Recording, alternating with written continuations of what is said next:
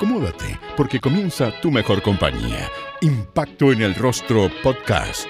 Es una invitación para conversar con nuestros artistas, analizar la actualidad, hablar sobre el teatro y recordar las teleseries, esas que aún están en tu corazón. ¿Disfrutaste con los paisajes de Rapanui o aprendiste el romané? ¿Te reíste con la martuca o lloraste con la muerte del peyuco? Si es así, entonces estás en el lugar indicado. Te invitamos a acompañar a Jorge Peña y sus invitados en Impacto en el Rostro, tu mejor compañía. Íñigo Urrutia nos acompaña en este episodio. Su debut en teleseries fue con Tic Tac, la recordada producción de TVN que tenía como protagonistas a un fantasma. Ahí interpretó a Nacho García. Cuando estaba en el colegio, bueno, las grandes producciones de, de los 80 eran, no sé, pues, La Ángel Malo, La Madrastra. Em, y un poco antes de lo que recuerdo de cuando todavía estaba en el colegio y me puse a estudiar era Ámame, me acuerdo, una teleserie como juvenil que era como en esa época salía un poco de los actores más de los consagrados y entraban como actores nuevos, digamos. Ahí estaba la, había debutado la Ángela Contreras, una teleserie muy bonita igual. Pero fuera de eso nunca tuve, yo nunca tuve la intención de estar en televisión, ni siquiera cuando estaba estudiando teatro como que era mi, mi, mi intención llegar a la tele, como yo quería estudiar teatro, no sé, por otras cosas, eh, por lo menos, o sea, mis motivaciones no, no- no iban por ahí.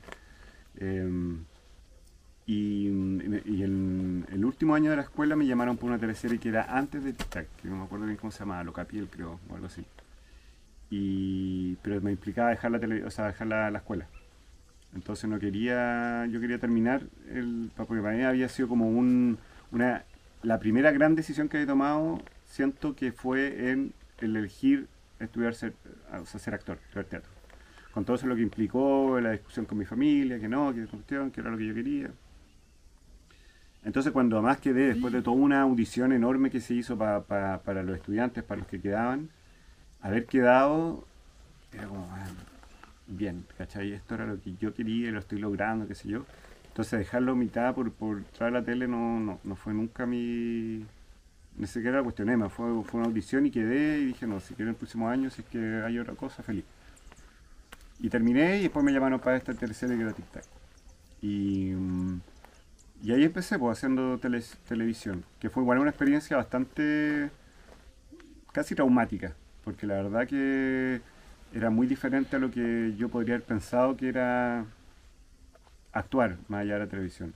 Por el teatro, si bien también fue, para mí la escuela también fue difícil, era como todo, todo fue un desafío, era como, como no, ya no te va bien, y como que era, no me fue fácil, ¿cachai? Como poder eh, en desarrollarme. Fer- con Fernando, Fernando González, la escuela Fernando. Entonces, pero, pero también era una, un, un espacio de mucho amor, ¿cachai? Como de mucha entrega, mucha pasión. Cuando estudiábamos todos estábamos como súper compenetrados con cada autor que veíamos, con cada maestro que tuvimos, ¿cachai? Era como, todo era como, ¡ah! Grupillo, grupillo, grupillo al máximo. Como buen estudiante de teatro. pero el... Pero el llegar a la tele fue todo lo contrario, era una... Era como... Tengo la sensación que, que el equipo, digamos, que había por lo menos detrás de esa experiencia que yo tuve, era muy... Era una pega nomás. Ya vamos a grabar, ya no sé qué, ah, la cuestión muy parrillero, todo como mucha talla, como estuviera, no sé, en la parrilla con, con el chu- pinchule, la weá, no sé qué, y como no, no, no sé, como que no me sentía cómodo, no me sentía tranquilo, ¿cachai? Tratando de hacer una escena o de creando un personaje, me sentía como muy inseguro. Y no sentía tampoco el apoyo de, de un director o de, no sé, alguien que estuviera ahí como vamos por aquí, no sé qué, era, no sé, fue súper hostil. Por lo menos yo la viví muy, muy de esa forma mi, mi entrada a la televisión. Fuera de que sí tenía compañeros de trabajo que me, de los que aprendí muchísimo y que fueron muy generosos también en ese momento, ¿cachai? Para mí, para mi formación de actor. En esa teleserie debutó Blanca Levín, también Sí, debutó pues, Enrique Sintolesi, Leonor Varela. En ese sentido, ¿cómo fue el grupo de debutantes? ¿Hubo hermandad? ¿Hubo compañerismo? Era como el grupo, tú te juntabas como con, con estos actores que también estaban debutando. O sea, con la Blanca tuvimos, por porque de hecho habíamos tenido un pequeño, no, no sé si pinchamos, pero tuvimos como un, un poquito antes de la teleserie porque somos de generaciones similares. Eh, entonces entramos juntos a la tele y éramos, los dos habíamos estado terminados recién de, de, de egresar. A la Leo yo no lo conocía, ¿cachai? Como, era como la niña que habían traído de, no sé, que habían llamado, ella había, trabajado en, en Francia creo. Y al Enrique no, tampoco lo conocía, él no era actor, a él le faltaban muchas herramientas para poder eh, crear y fue súper valiente porque en el fondo bancarse un protagonista sin tener ninguna formación y en ese en ese ambiente de hostilidad que te digo yo, que yo lo viví, igual mi personaje era bastante pequeño y ahora lo pienso, ahora que me decía en realidad, claro, yo sí, lo viví así, pero pienso ahora en él y para él de haber sido súper, tal vez, tal vez no, eh, rudo estar en ese lugar porque ahí también los compañeros había un, un- había una una especie de como de que existía por lo menos en ese momento como de bueno ahí bueno el actor que hacía acá ¿cachai? como un poco como una enemistad como con el compañero pero sin embargo el Enrique lo que yo recuerdo de él que era muy buena tela era muy simpático y tenía muchas ganas de aprender independiente de que después no no siguiera en el, en el mundo de la actuación mientras estuvo, creo que estuvo en esa y en la que vino, que fue borrar mi cuenta nueva, eh, dio lo mejor de sí de lo que él sabía y podía hacer.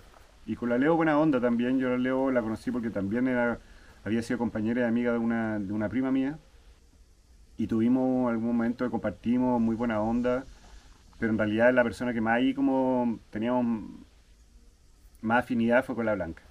Porque además hacíamos como pareja televisiva, entonces también era como más, era mejor para los dos, yo creo también, ¿cachai? Poder entrar por ahí.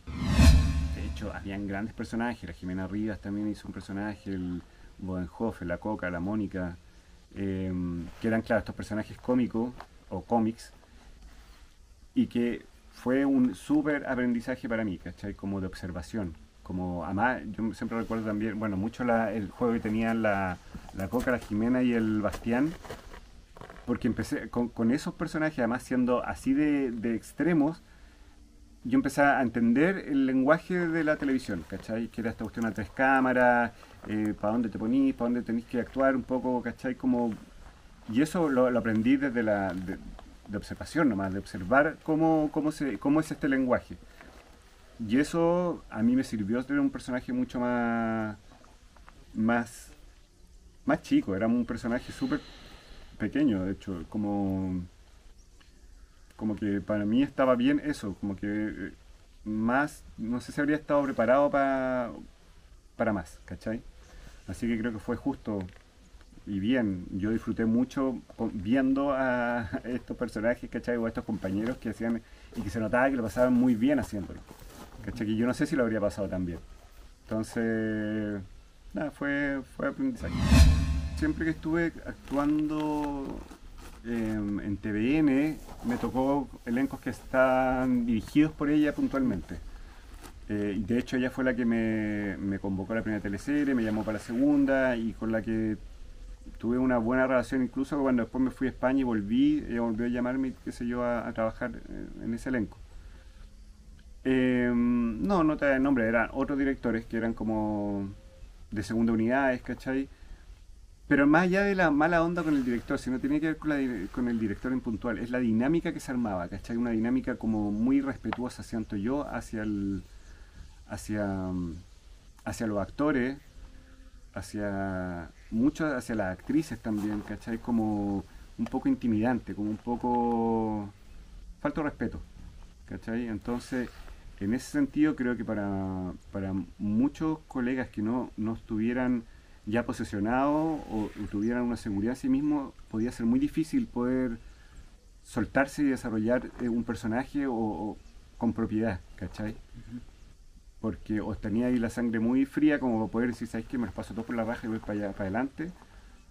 O de repente te caga, po, te caga porque en el fondo te hace dudar de que si estás diciendo las cosas bien. De por lo menos yo siento que el, el arte colectivo, por más que haya un rigor detrás y haya maestros que son como súper así, eh, siempre frente a todo hay amor hacia lo que, hacia, hacia el alumno, hacia el compañero, hacia la creación, ¿cachai?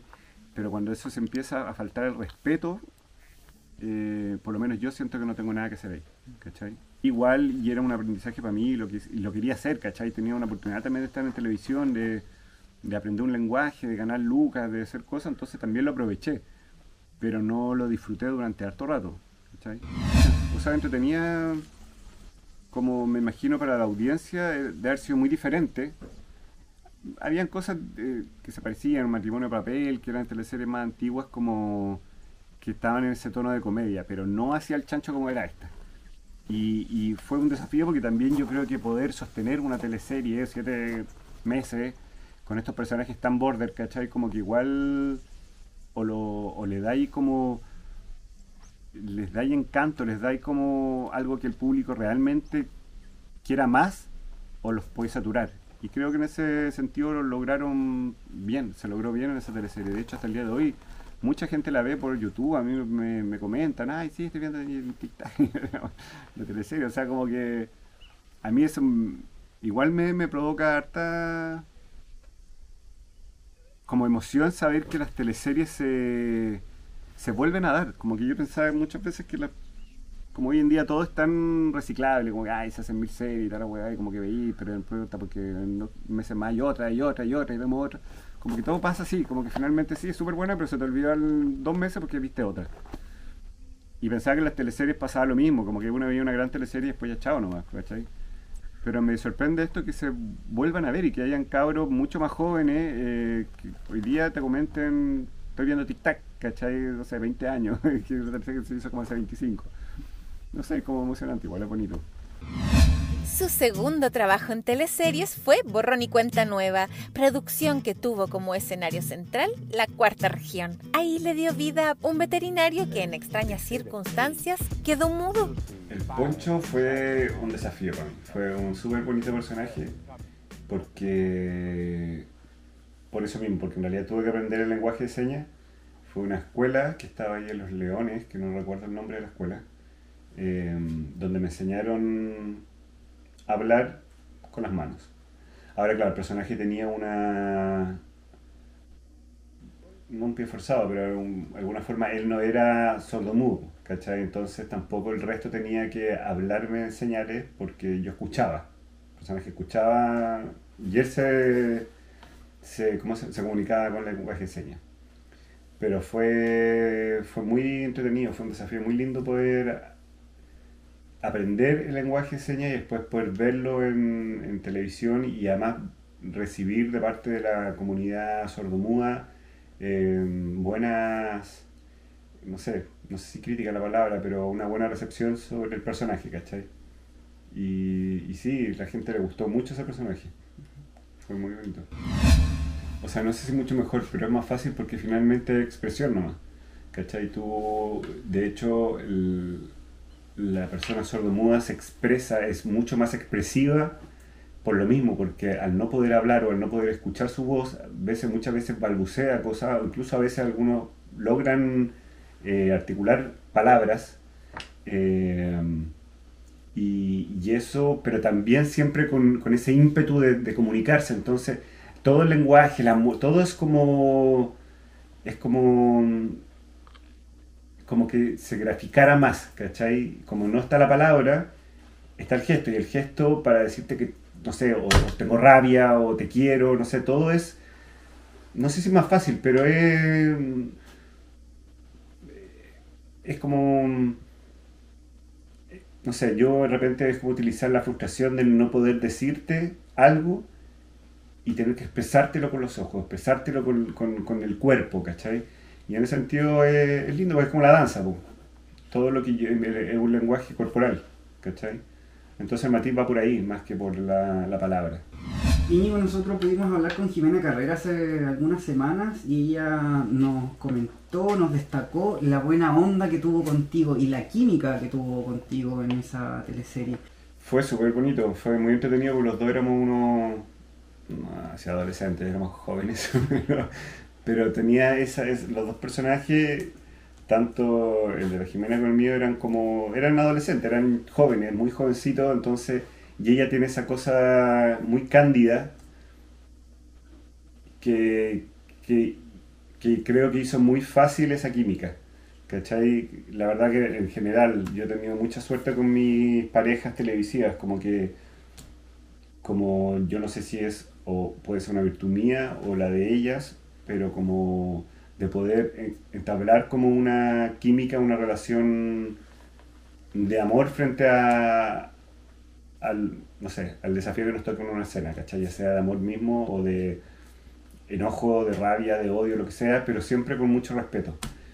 Y con la, con la Jime fue súper bonito el trabajo en general, como que hacíamos de estos amigos, este cabrón enamorado de ella, y ella como muy, no, somos amigos y como...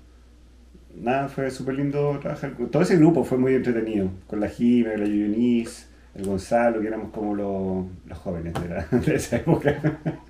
Entonces fue entretenido. Además pelábamos el cable todo el rato. Teníamos este set como, como una especie de club en una casa abandonada, el otro que pelaba el cable con los ovnis. Entonces era muy gracioso.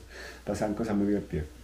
Esta teleserie fue grabada en La Serena y también en parte del Valle del Elqui. Mm. ¿Tú conocías el lugar? Eh, ¿Qué te parece el Valle del Elqui? ¿Te gusta la cuarta región? Me encanta, me encanta, me encanta, me encanta, me encanta el, el valle. La Serena me gusta mucho como ciudad. Eh, en esa in- increíble poder viajar trabajando era atómico, así como que ya terminaste de trabajar, te del hotel. Vamos a una playa, o el día no te, no te tocaba trabajar, era como que tenías el día libre y estabas en. No tenías ningún tipo de preocupación más allá de conocer. Así que fue súper entretenido. Fue entretenido. Y siempre recuerdo de esa, de esa teleserie los, las cenas, ¿cachai? Que teníamos después de las grabaciones con todo el equipo y los colegas y después, no sé, los bajativos. Muy entretenido las conversaciones que, que vivimos en esa, en esa época. Fue súper bonito. Sí, no, me gustó que hablara. Al final me gustó que fuera como, como cerrar esa historia llamándola a ella. ¿Cachai? Como después de todo el rato, como del silencio, de esta cuestión como que de esta tensión de que sí, que no, y de repente la manifestación de te amo sea la, la palabra de él que me dijo en toda la teleserie, diciéndole, no sé, no me acuerdo bien cómo se llama el personaje de ella, pero me acuerdo que le gritaba su nombre, Carla. Carla, y ella bajaba como estaba en una van, creo, o en algo, en una camioneta atrás, y para, para, para, y como nos encontrábamos ahí en la, en la avenida de la playa, así, en La Serena. Sí, me gustó que fuera ese el final. Marcelito Alfonso fue su personaje en Aquelarre, el hijo menor de Fernando Guerra que se oponía a su relación con la mexicana falsa interpretada por Patricia López. Allí como que hacer como el enamorado eterno, trabajar con la Patti como, como partner fue, fue una super experiencia, porque la Patti es una gran actriz, es muy propositiva, entonces siempre estaba proponiendo cosas y era como muy enriquecedor para la, la historia de los dos. eh, su energía, porque era mu- mu- mucha energía de la Patti, siempre está como queriendo proponer cosas y hacer cosas y hagamos esto, hagamos lo otro, entonces eso como que uno lo agradece.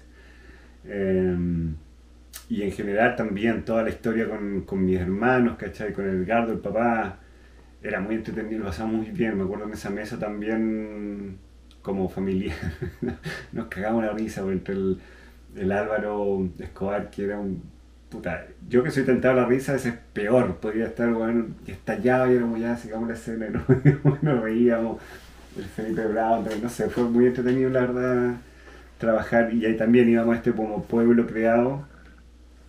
Y la historia era muy entretenida, esto de este pueblo de mujeres, era como una especie de, de, no sé, de historia mágica, ¿cachai? Y, y también creo que estaba muy bien, bien formulada la historia de la teleserie, ¿cachai? Era muy generosa para todos los personajes, todos tenían un momento para lucirse y, para, y para, mm, para aportarle a la historia.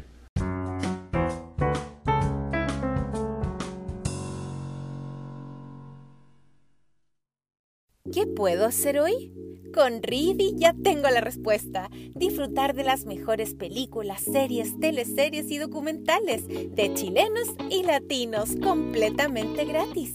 Solo debes descargar la app en tu celular o Smart TV y listo. Que comience la diversión. Además, Rivi te invitan a revivir las mejores teleseries como Amores de Mercado o Romané, entre muchas otras, en la mejor calidad. Impacto en el rostro y Rivi comprometidos con la ficción nacional.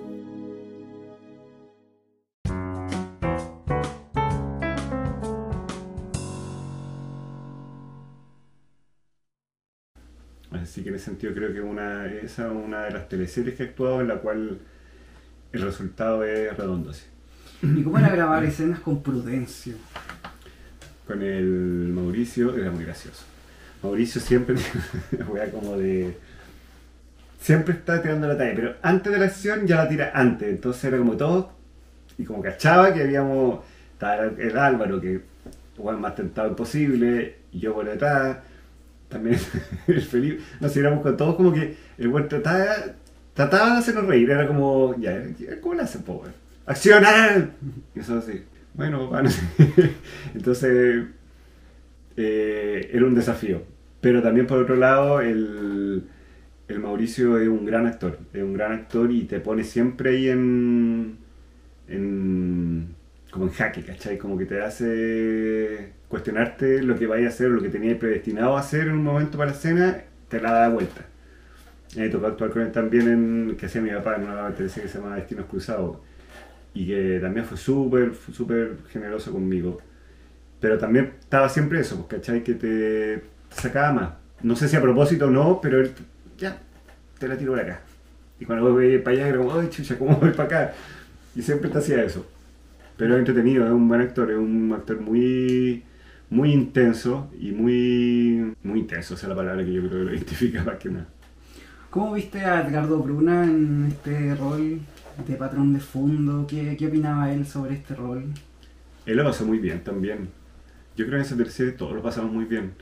Él, él estaba muy comprometido con su personaje de patrón de fondo y, y, y hacían muy buenas amigas también con la coca, Gosini, ¿cachai? Que estaba esta relación media, no, te odio, que te quiero, que no sé qué. Y, y siendo como el papá de nosotros también fue muy... Fue un buen equipo, esa teleserie fue un muy buen equipo y esa familia resultaba muy bien con este padre eh, como rígido, pero también muy gracioso, porque él también eh, eh, él se notaba que lo pasaba bien, era muy divertido. Cada vez que él se oponía a la relación que tenías tú con la Carolita, tú intentabas quitarte la vida como una forma de hacer presión, ¿cierto? Mm. En algún momento hasta un tren pasaba por encima tuyo. ¿Te acuerdas de esa escena, cómo la grabaron? Se grabó, no estoy muy seguro dónde, eh, bueno, en, en- en línea de tren, y, y nada, era lo mismo como este Juan que en el tren se va a tirar, me acuerdo, sé que el tren no pasó arriba mío, pero la típica función ya, la cámara se tira, pa, para, pasa el tren. ¿No pasó encima tuyo? Porque No. no. Ese era un muñeco que pusieron. Está bien loco el día del hoyo, vamos, un tren. No, no, no fue un muñeco que pusieron. Y después la escena era muy graciosa, porque yo me acuerdo haber visto la después cuando me decía, todo el elenco estaba ahí, el otro lloraba, que ciega, que veía. Yo me, veía como, como muerto, tratando de no reírme, weón, porque en el fondo todos daban sus comentarios de personaje. Ay, fue una serie muy, una escena súper jocosa. Nada, entretenido. Pero fue así, fue, fue como producción TVN, así como con un monito. Es que nos veíamos en el matrimonio, encuentro que la Pati y yo nos veíamos increíble, así este weón de guase, de novia, después tirándonos por la, carretilla y respétame, Marcelito Alfonso, íbamos por el campo. Eh, bonito, bonito ese matrimonio, creo que la, la única vez que me voy a casar. pero sí, pero bien, bien, nos veíamos bien. Y fue lindo, me gustó, me acuerdo de la escena que era como eh, los jóvenes así ya finalmente lo logramos, después de toda la teleserie tratando de luchar por este amor. Ahí ya estábamos listos pa- para éxito, estamos dados. o sea, yo creo que de hecho debería haber una pareja de chicas lesbianas, claramente, ¿cachai? o no sé, del chico enamorado de una niña que le gustan las mujeres, no sé, como que ya es un tema que en ese momento no se habría tocado jamás, ¿cachai? O habría sido una, una parodia de la homosexualidad, sea de mujer o de hombre. Hoy en día, afortunadamente, los tiempos han cambiado mucho en ese sentido y, y no como parte de una moda, sino como, como que esos personajes existen porque existen las personas de la comunidad LGTBI que, puta, que, son parte de, somos parte de esta sociedad, ¿cachai? Entonces existe como, como que creo que obviamente si hubiera un remake de una teleserie ochentera o noventera, sobre todo más en este contexto como de pueblo mujeres, por supuesto que debería haber una... Si en el sentido, pienso saber qué podría ser, siendo súper obvio, personaje de la Denise, que no me acuerdo bien cómo se llama bueno, pero también su look era muy, muy como de, de boy, así como... Pero claro, que fuera como... Y que estuviera enamorada de la niña linda, pues no sé. Como que podría haber hoy en día más todo este tema de la revolución, no revolución, pero como de este posicionamiento femenino también frente a sus cuerpos, ¿cachai? Frente a, a sus derechos y a, y a, su libertad de amar y de hacer con, consigo mismas lo que quieran sin el, la opinión, digamos, de los hombres o de las otras mujeres también, creo que tomaría un valor importante. Es que fue, como tú decías, una teleserie que le fue muy bien. Entonces también la gente la vio mucho y lo pasaba muy bien viéndola. Entonces también te reconocían claramente más en la, tele, en la, calle. Lo cual siempre para mí fue como en un momento era súper incómodo, ¿cachai? Porque era como... Yo me acuerdo de la primera teleserie en Tic Tac, cuando una niña, la primera vez que una niña me dice como, Íñigo. Y yo como que, nadie me había llamado Íñigo, que no, ¿cachai? Era muy raro que alguien, además no es que era como Ignacio o, o sea, Sebastián, era Íñigo. O sea, estaba hablando de mí y yo fue como súper, como que, bueno, ¿cómo sabes que me llamo Íñigo? Después caché que en el fondo te empiezan a reconocer al, actor, porque antes siempre como, o, era como que te llaman por el personaje, y, y sí, eh, sí, vez fue como yo creo una, fue mi primer gran salto expositivo, no sé si es esa palabra, pero como de exposición pública. Íñigo y el equipo de Kena Rencoret se trasladó a Caleta Tumbes para dar vida a Santo Ladrón. Ahí fue René Palma, enamorado de Lucía, interpretado por Catalina Pulido. Mira, la escena en sí a mí no, no la recuerdo con ningún tipo de, de emoción en particular, como que no me, no me acuerdo mucho, o sea, me acuerdo porque también pasé un poco la de Serena, era muy entretenido el tema de, de, mm, de hecho creo que ahí fue el tema, lo, de la guitarra con la Lucy Salgado. Eh, estas comidas, el hotel, me acuerdo, increíble, ir a Caleta Tumbes preciosa, eh, no sé, la ciudad, estar ahí, me, hice amigo, bueno, mi gran, gran amiga, la Marcela Espinosa, fue ahí como que nos hicimos muy, muy amigos. Eh, y la única anécdota para mí como, como, como muy graciosa de esa teleserie, o es importante, graciosa en ese momento, era que el hecho de yo estar como muy enamorado de la Cata Pulido, pues nosotros con la Cata habíamos sido, fuimos pololo en la escuela de teatro, tuvimos, no sé, fueron como tres años de mucha intensidad entre medio, como, fuimos muy, fue mi primer como amor. Entonces, y yo me acuerdo nosotros nuestra última como pelea que tuvimos antes de, después no vernos más hasta esa teleserie, fue como una pelea fuerte que me iba a pegar una cachetada y yo se la saqué. Y dije, bueno, a mí no me pegáis. Y me saqué y me fui. Y en esta teleserie nos volvimos a encontrar después de mucho rato y fue como, chucha ya buena onda. Llega una escena, no me acuerdo por qué, sale Lucía, le pega una cachetada a René. Y yo, oh, me da vuelta la cara, Y fue como que nos contaba ese, le dije, ya, pues, bueno, aquí, ya, ya, que te la sacaste ese día, dale. y nada, fue una cachetada bastante, bastante más moderada de las que pegaba la, la, la Pati López, porque la Pati, bueno, pero una mano muy pesada. Que nunca te pegó una cachetada. Puta, que buena, buena mano. Íñigo, ¿y tú actualmente eh, te comunicas con Catalina Pulido? No, no, o sea, la última vez que hablé con ella fue por una cosa bien puntual, pero no, la verdad como con la Cata que tuvimos toda esta historia yo lo recuerdo con mucho cariño, pero no... Es como cuando no te, te dejas de tener todo que ver con alguien, ¿cachai? Entonces, no, no tengo mucha relación con ella.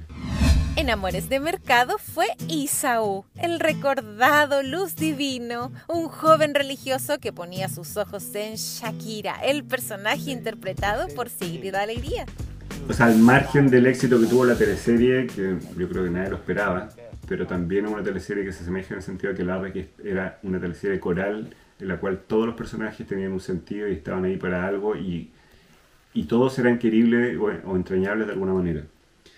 Y en este sentido, estos personajes, o el personaje de Saúl, era. Era, no sé, era como. mm, Mira, para mí fue como una especie de expiación sobre la religión. ¿Cachai? Yo cuando chico era muy. muy creyente de la mala forma, digamos, si es que existe eso, como yo tenía un- una relación con Dios muy, muy negativa, ¿cachai? Muy jugadora y lo pasé muy mal, chico y adolescente, sobre todo con esta relación, ¿cachai? Que yo tenía muy particular con este ser llamado Dios.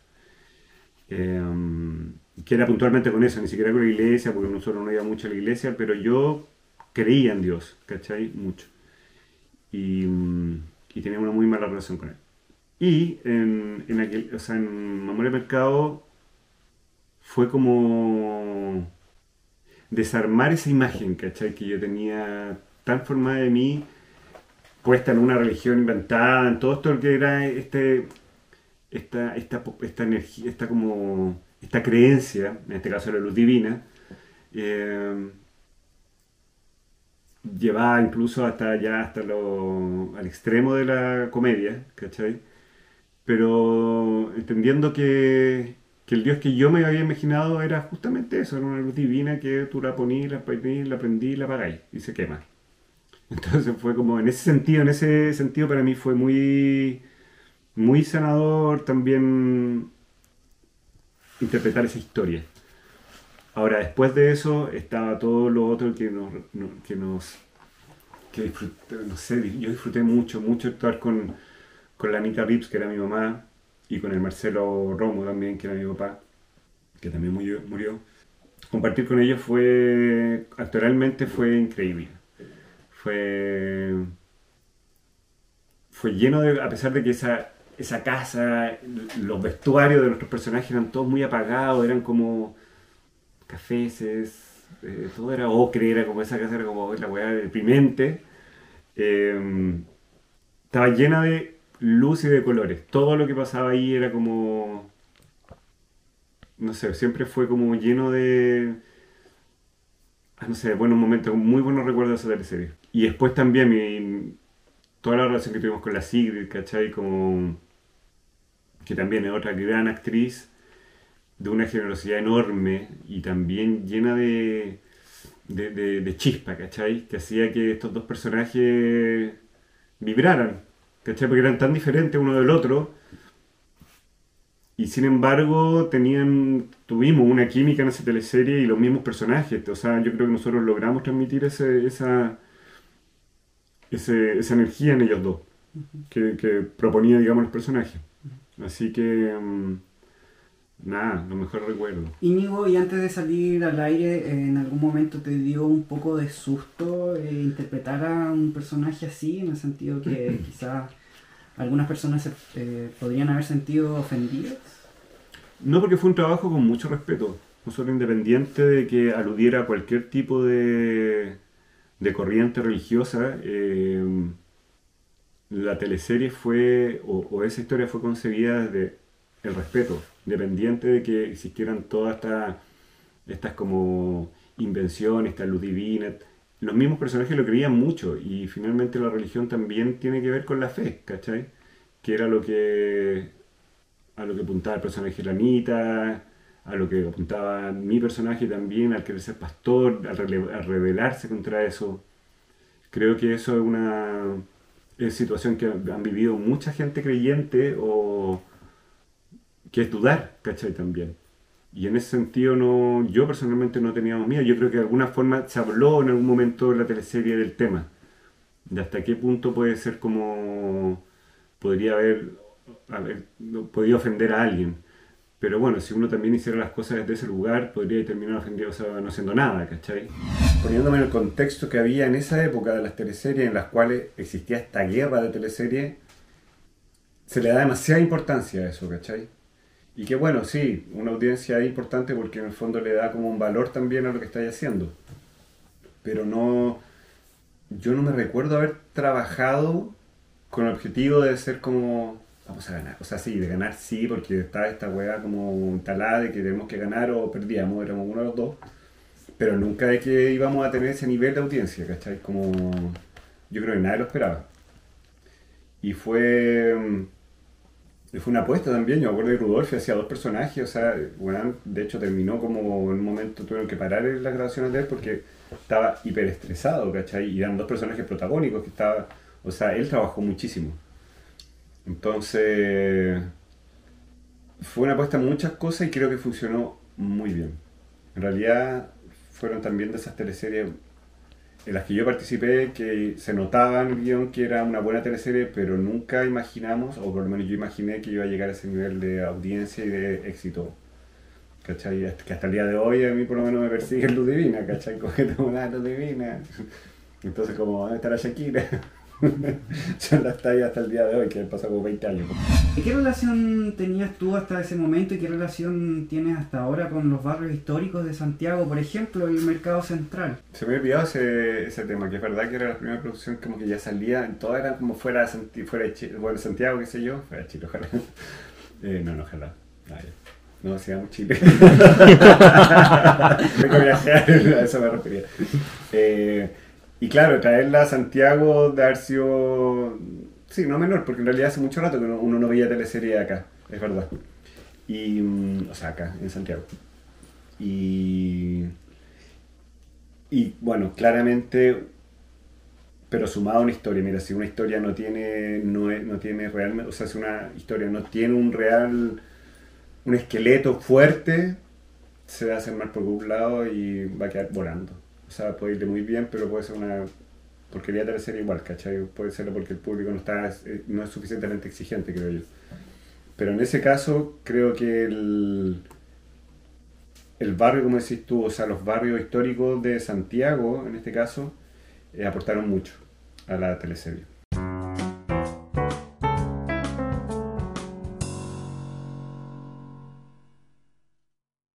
¿Qué puedo hacer hoy? Con Rivi ya tengo la respuesta. Disfrutar de las mejores películas, series, teleseries y documentales de chilenos y latinos completamente gratis. Solo debes descargar la app en tu celular o Smart TV y listo. Que comience la diversión. Además, Rivi te invitan a revivir las mejores teleseries como Amores de Mercado o Romané, entre muchas otras, en la mejor calidad. Impacto en el rostro y Rivi comprometidos con la ficción nacional.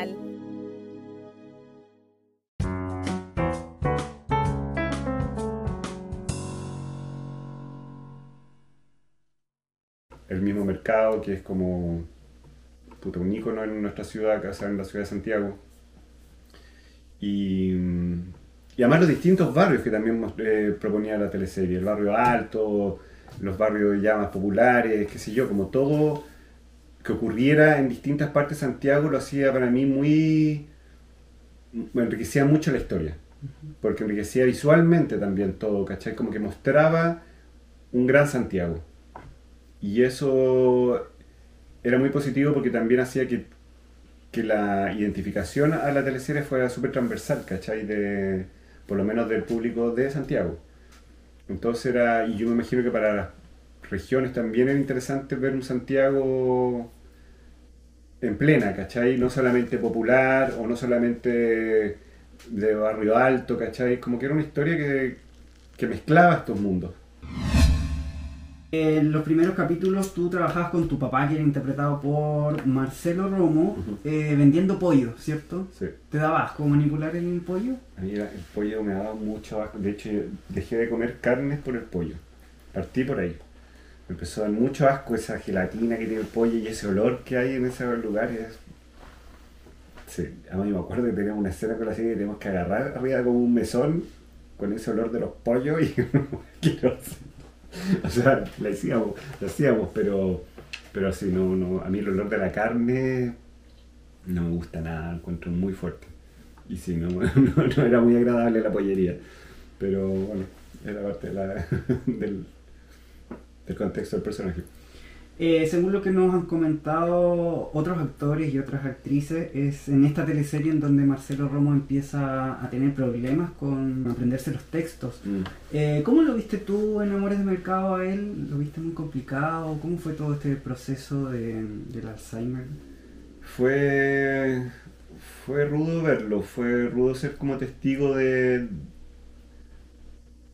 de, su frustración, porque él se daba cuenta claramente de lo que le estaba pasando, tenía el teleprompter acá, la Anita también fue muy generosa con él, ¿cachai? Como tratando de, de, darle más humor también al, a, la enfermedad, ¿cachai? Porque, porque claro, no, no se trataba de darle todo un peso, ¿cachai? A su, a su enfermedad, en un contexto de trabajo además, ¿cachai? Que, que es un lugar sagrado, sobre todo para un actor, que ha vivido toda tu vida arriba de un escenario, frente a una cámara, un tipo además que fue muy exitoso en, en su momento cuando estuvo en Venezuela, o sea, era un galán, mi mamá decía, Juan, era un galán, yo moría por ese hombre.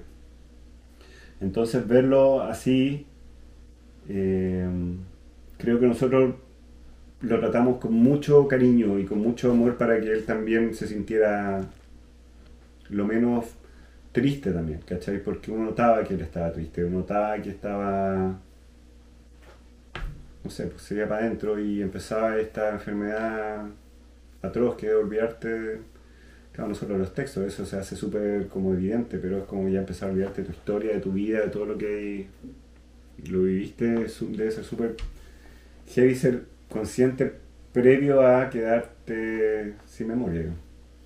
Pero bueno, nada, fue yo creo que nosotros como compañeros fuimos lo más em, contenedores con él que pudimos serlo.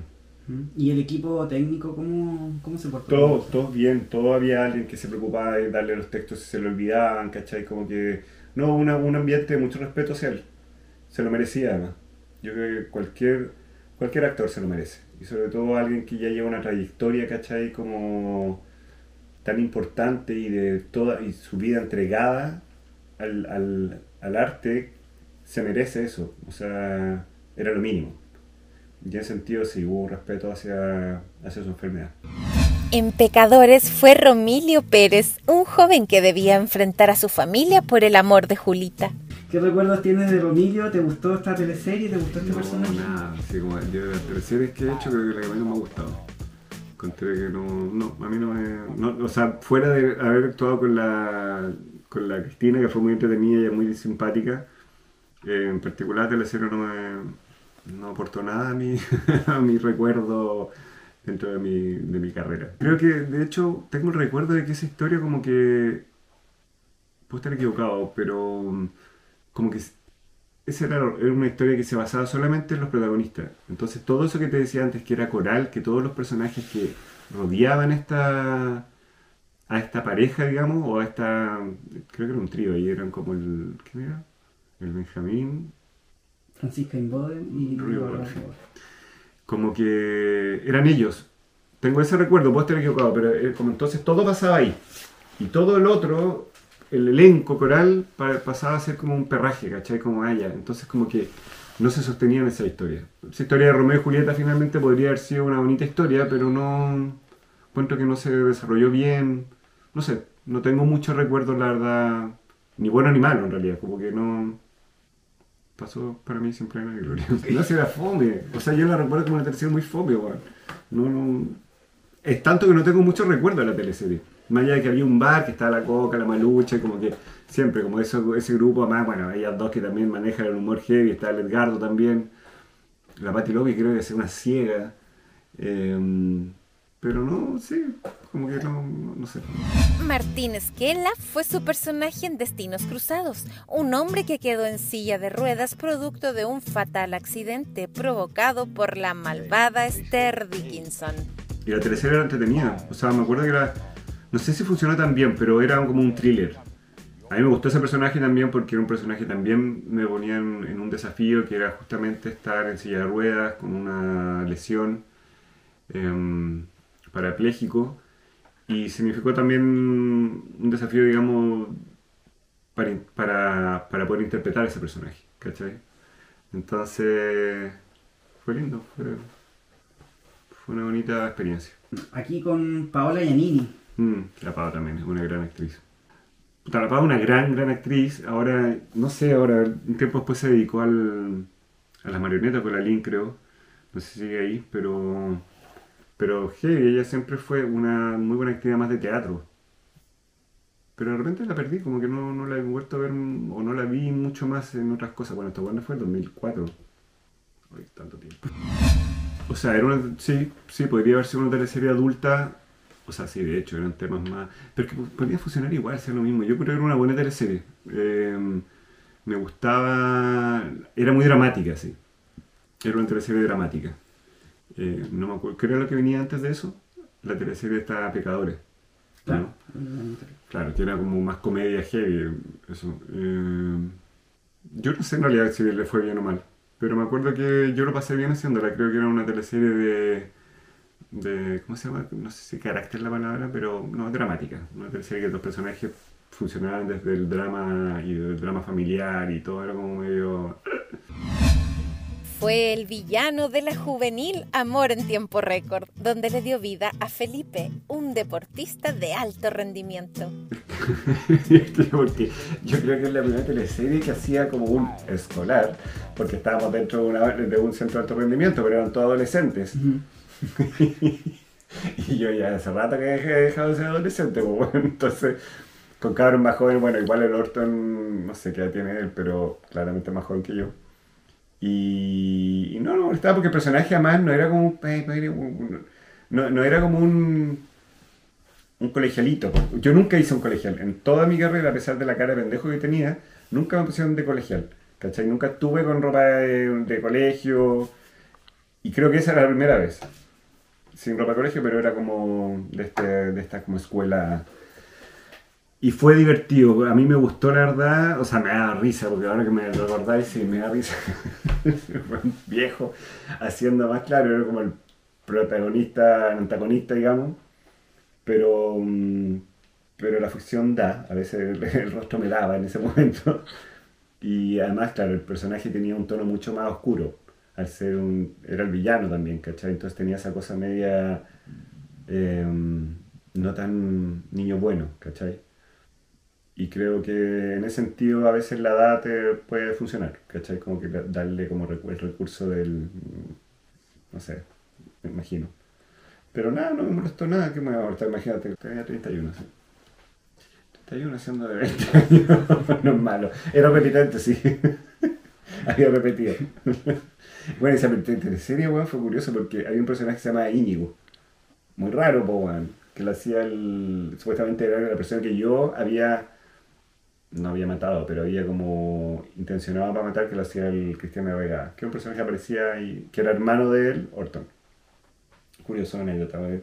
Raro que un nombre Íñigo, mi nombre, haber escuchado en una teleserie. En Montecristo fue el malvado Marco Lombardo. A mí me llamaron de...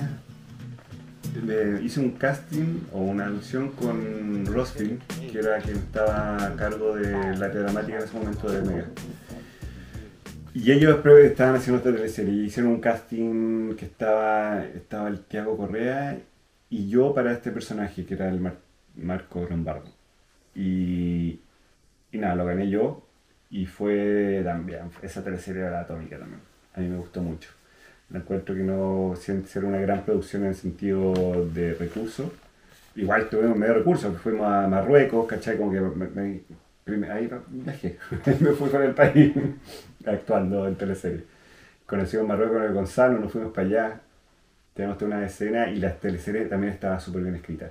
Lamentablemente el Mega, al ser un canal en ese momento facho, era puta, todo el tema de la teleserie original, que era Argentina, que hablaba justamente de toda la parte de la dictadura en la cual, bueno, sucedían muchas cosas que la teleserie se obviaron. Incluso el final de la teleserie, en la cual, bueno, mi papá era Tomás Villa, que en la original que grabamos esa escena, en la escena final, que era todo un conflicto entre el personaje Gonzalo, mi papá y yo, yo mataba a mi papá, deliberadamente, ¿cachai? Yo entre elegir al uno o al otro no mataba a él. Y el canal encontró que era demasiado fuerte esa imagen, no era demasiado, así que grabamos la escena de nuevo, en la cual yo con Gonzalo estábamos peleando y mataba sin querer a mi papá. Que cambiaba todo el sentido, ¿cachai? Del personaje, además que estaba muy bien escrito ese personaje. Fue un placer actuarlo porque era un villano, pero, pero psicológicamente estaba demasiado bien articulado toda la relación con él, con su papá, con el amigo. Toda esta historia de Montecristo, que es una preciosa historia además, de traición y de amor, eh, llevada como a esta actualidad, lo bacán. Fue una súper buena producción. En la diurna de TVN, la chúcara fue Juan Cristóbal Cañas. Se notó el cambio de producción, por lo menos de lo que había sido mi experiencia en TVN. Eh, ahora no es una producción directamente de TVN, era, es la producción de Ríos, que hizo para la dramática, eh, que por supuesto tiene menos recursos eh, económicos que, que, el mismo canal, pero, pero fue una teleserie fue chora, a mí un personaje también me, gustó mucho, eh, también era un villano, entre comillas, era un tipo, un puta madre, eh, que me tocó también trabajar, hacer escenas súper fuertes con, con buenas colegas que pudimos trabajar bien y contenidamente porque había escenas bien rudas. Y trabajar también para un horario que para mí era nuevo, que era justamente este horario de la tarde, que estaba súper buena la historia también como para ese, para ese horario, creo yo. ¿cachai? Entonces, bien, creo que fue también una muy buena recepción del público, creo que le fue bastante bien a la teleserie y la experiencia fue buena y no fue la última. Porque tuve una nocturna también en TVN que eso no le fue bien, pero pintaba una buena... Se me olvidó el nombre de la teleserie. Dime quién fue. Dime quién fue. Que la teleserie yo creo pudo haber sido muy bien, pero en todo su proceso de, de creación hubo muchos cambios fue una comedia, no sé qué. Entonces la idea yo creo que era muy buena, pero no se desarrolló muy bien. Y fue también una super experiencia porque actué con... Era un gran elenco, un gran elenco de actores bien connotados y buenos actores además. Así que por lo menos en ese sentido como experiencia también fue muy buena, pero lamentablemente el resultado no fue lo esperado y también se notaba en el guion que no, que no lo iba a hacer. Era una apuesta, y era una apuesta que yo creo que se la jugaron más o menos, porque creo que apostaron por un muy buen elenco, que en muchas teleseries había sido muy reconocido, no sé, el Paulino Rutia, el, la Claudia Girolamo, no sé, Francisco Reyes, había muy, muy, muy buenos actores. Y, pero como te digo, la historia no, se, no logró sostenerse, ¿cachai? Como que hubo una premura también de, de empezar a grabar y sobre la marcha empezar a finalmente a afinar el guion. Entonces hubieron muchos momentos de reescritura en la escena de las escenas. Entonces eso re, re, ralentizó, ralentizó el, el, proceso y, y, lo dejó cojo. No puede ser que creo yo que uno llega a, un, al trabajo a hacer un, una dramaturgia, ¿cachai? de, una, de, una, historia que estaba forzada, porque yo creo que no había una... no logró, no, se lograron, creo yo, hacer esta, esta, esta historia original, que era una comedia, transformarla después en un thriller, ¿cachai? Como que fue muy forzado, creo que ahí se vieron los guionistas muy muy presionados a sacar y hacer una teleserie y eso fue un error enorme. Además era una apuesta, como decís tú, una, para volver a, reactivar esa área dramática y, y no funcionó. Festivales de teatro en regiones. Lo que pasa con las gestiones en regiones, lamentablemente, em, son muy pocos los, los centros culturales que realmente están ahí haciendo contenido y creando audiencia. Eh, puedo destacar ahí para mí Ovalle es un, es un lugar donde realmente se ha preocupado de, la, de, los, de, los, de las obras que llevan, de, lo, de crear audiencia en los jóvenes, en, los públicos, o sea, en, la, comunidad. Pero en general, bueno, también en, Magallanes también, en, Punta Arenas también tuvimos muy bonita experiencia. Pero por, lo general es muy, muy precario o muy poco eficiente la forma de de, hacer llegar al el arte, o por lo menos el teatro, a la gente. Eh, nosotros fuimos a muchos, bueno, te puedo decir que recorrimos Chile haciendo diferentes obras y, y, la, y, la, y, la, y los municipios no se movían nada. Nosotros eh, llegamos a teatros enormes con, con obras gratis y no llegaba público. Entonces era súper desalentador porque además la gente te decía después, oiga, pero ¿cuándo a venir para acá? ¿Cuándo? Acabamos de hacer una obra, pero la gente no, hace, no se hace difusión, no se lleva a la señora, porque es una, una manera de, de crear audiencia, es ir a buscar a la señora a su casa, ir a buscar a la, junta vecinal, hacerle sentir que esos espacios eh, son de ellos, que ellos pueden exigir eh, tener talleres, obras, pero no, no, existe esa voluntad, siento yo, en, la, en, las municipalidades o los centros culturales. Y porque teatros hay, teatros, por ejemplo, acá en Puerto Chile está lleno de teatro, pero no están llenos de nada, ¿cachai? O hay muy poca oferta, no solamente de obras, porque también es de creaciones eh, propias, ¿cachai? De cada región. Entonces no existe mucho esa, es lo que yo creo, eh, esa esa voluntad de, de, formar, de formar, ¿cachai? De, hacer una formación de actores o artistas. Y que no sea eh, el espectáculo traído de, 100% de Santiago. O sea, yo creo que está bueno eso, está bien que también puedan, que la gente pueda ver obras que ocurran, o no solamente de Chile, gente, compañías que vienen de Estados, o sea, de, Estados, de, de otras partes, que puedan recorrer este país. Pero para eso también tienes que crear una audiencia, porque si no, como que, ¿para qué venir a traer algo a Villarrica si es que la gente no, se entera de que lo que está creyendo? Entonces, si no vas informándole a la gente eh, de lo que ocurre, de lo que puede, puede pasar, de darle, darle como herramientas, ¿cachai? Eh, culturales, se quedan solamente en, no sé, como viendo la tele. Y también, como te digo, claramente crear una espacios propios de cada, de cada región o cada comuna, eh, en la que se generan esas obras o esa, sí, eso, obras artísticas, que sea lo que sea. Y eso quizás llevarlo a Santiago, ¿cachai? Y hacer un intercambio cultural. Porque cada zona es diferente, tenemos un país tan transversal, tan eh, largo, lleno de, de diferentes historias que contar, de artesanos que hay, ¿cachai? Como no sé, creo que, que es un debe que sigue existiendo.